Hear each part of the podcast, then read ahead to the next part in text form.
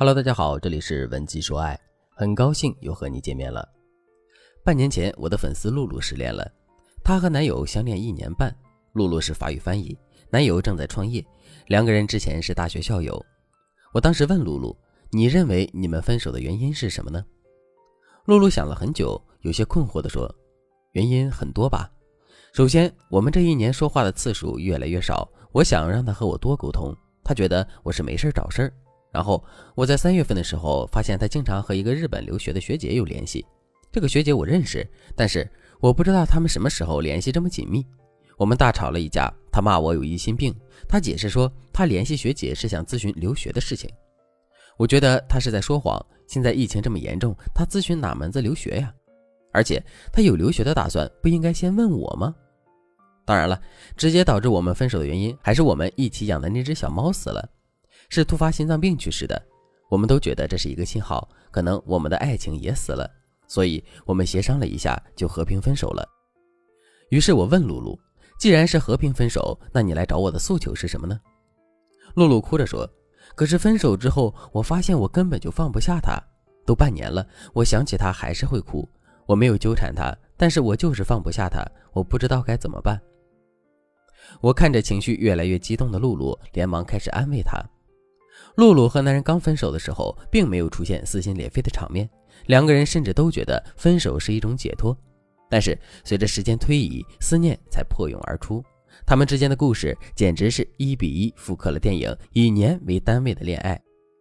这部电影里，男女主人公也经历了从一见倾心、深情热恋到逐渐沉默、精神出轨的过程。最终，这对荧幕情侣也选择了分手。在电影里，女生会抱怨说：“我每次需要你的时候，你都不在。”而男生则会不耐烦地回应：“你这么疑神疑鬼，我们还谈什么恋爱？”他们这两句台词，相信很多已经分手的情侣都不陌生。那么，为什么你们会说和台词一模一样的话呢？因为两个人生活在一起，引发矛盾的时候，根本的原因都是相通的。第一个原因。你会逐渐发现，你们的个人生活习惯有分歧，比如你喜欢早睡，他喜欢熬夜等等。第二个原因，你会逐渐发现，你们的个人认知不一定完全相同，有可能他买东西喜欢看牌子，你重视实用性，或者他喜欢国货，而你却喜欢外国大牌。第三个原因，你们的情感需求未必一致，可能你喜欢独立，他想要更粘人，也可能你认为爱是分享一切苦与乐。而他却认为爱是轻松和舒适。第四个原因，你们会出现互相不理解的局面。有时候他的行为会让你惊讶，但有时候你的行为在他看来也很奇怪。这四种情况大家必定能遇到，而且如果你处理不当，他们会非常消耗你们之间的好感，容易让你们产生彼此厌烦的情绪。但是这种厌烦并不代表你们真的不爱彼此了。就像露露和男友分手的时候很干脆。分手之后，露露才觉得余情未了。如果你和男友在相处中遇到了以上四种情况，赶紧添加微信文姬零三三，文姬的全拼零三三，我们可以防患于未然，尽早帮你解决各种情感困扰，让你们的爱情一直甜蜜下去。那如果你和露露一样已经分手了，却还在爱着前任，该怎么挽回对方呢？第一，维系最吸引对方的价值，比如。露露一直是马拉松爱好者，男人也热爱运动，这是他们的共通点。所以分手之后，露露继续保持着自己的优势，和男友塑造更多共同点。当然，除了维系固有的优势之外，露露还要适应两个人的新变化。比如，露露通过观察朋友圈知道，男人一直在参加读书会，而且公司也有了一定的规模，生活非常忙碌。所以，露露开始有针对性的提高自己的价值。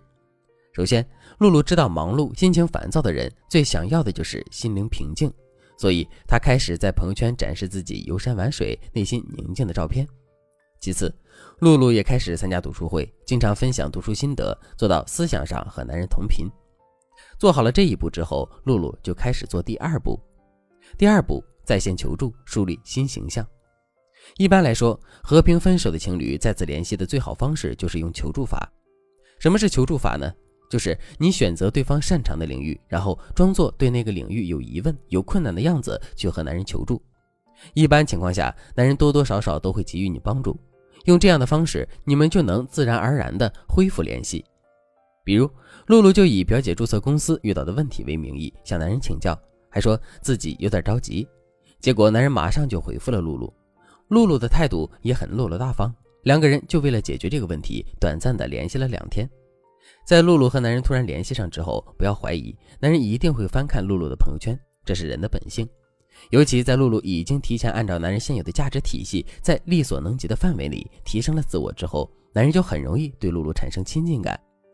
接下来，露露就对男人说：“谢谢你的帮助，还是老朋友靠谱啊！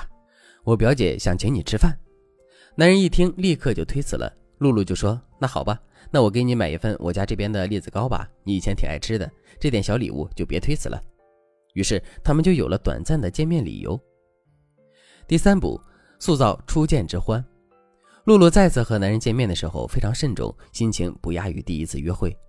再次见面的时候，有几个重点需要大家把握一下。第一，你千万不要说自己一切都是老样子，你的话术应该是表面上谦虚的说我没有变，但实际上你一定要展示出自己的高价值。第二，可以提一提你们当年恋爱的事情，但最好只提某一个物体，不要刻意提旧情。比如，你可以说：“你看那棵黄果树，真的好大呀，像不像我们学校那一棵？”你放心，只要你提到过去你们一起经历的事物，男人心里已经能够想起旧情了。第三，和初次约会唯一不同的是，这次你可以制造一些不经意的肢体接触。露露按照我的指点和男人见面之后，果然再次撩到了男人，两个人顺理成章的开始频繁聊天。由于露露能够适应男人的新变化，所以两个人越说越投机，最终他们复合了。复合之后，老师又针对他们之间潜在的问题及时做出了调整，最后他们决定和彼此共度一生。露露的故事是一个非常典型的挽回案例。如果你也想像露露一样，让心爱之人再次回到你身边，赶紧添加微信文姬零三三，文姬的全拼零三三，我们有最专业的导师教你挽回心计，让你再次赢得爱人的心。好了，今天的内容就到这里了。文姬说爱，迷茫情场，你的得力军师。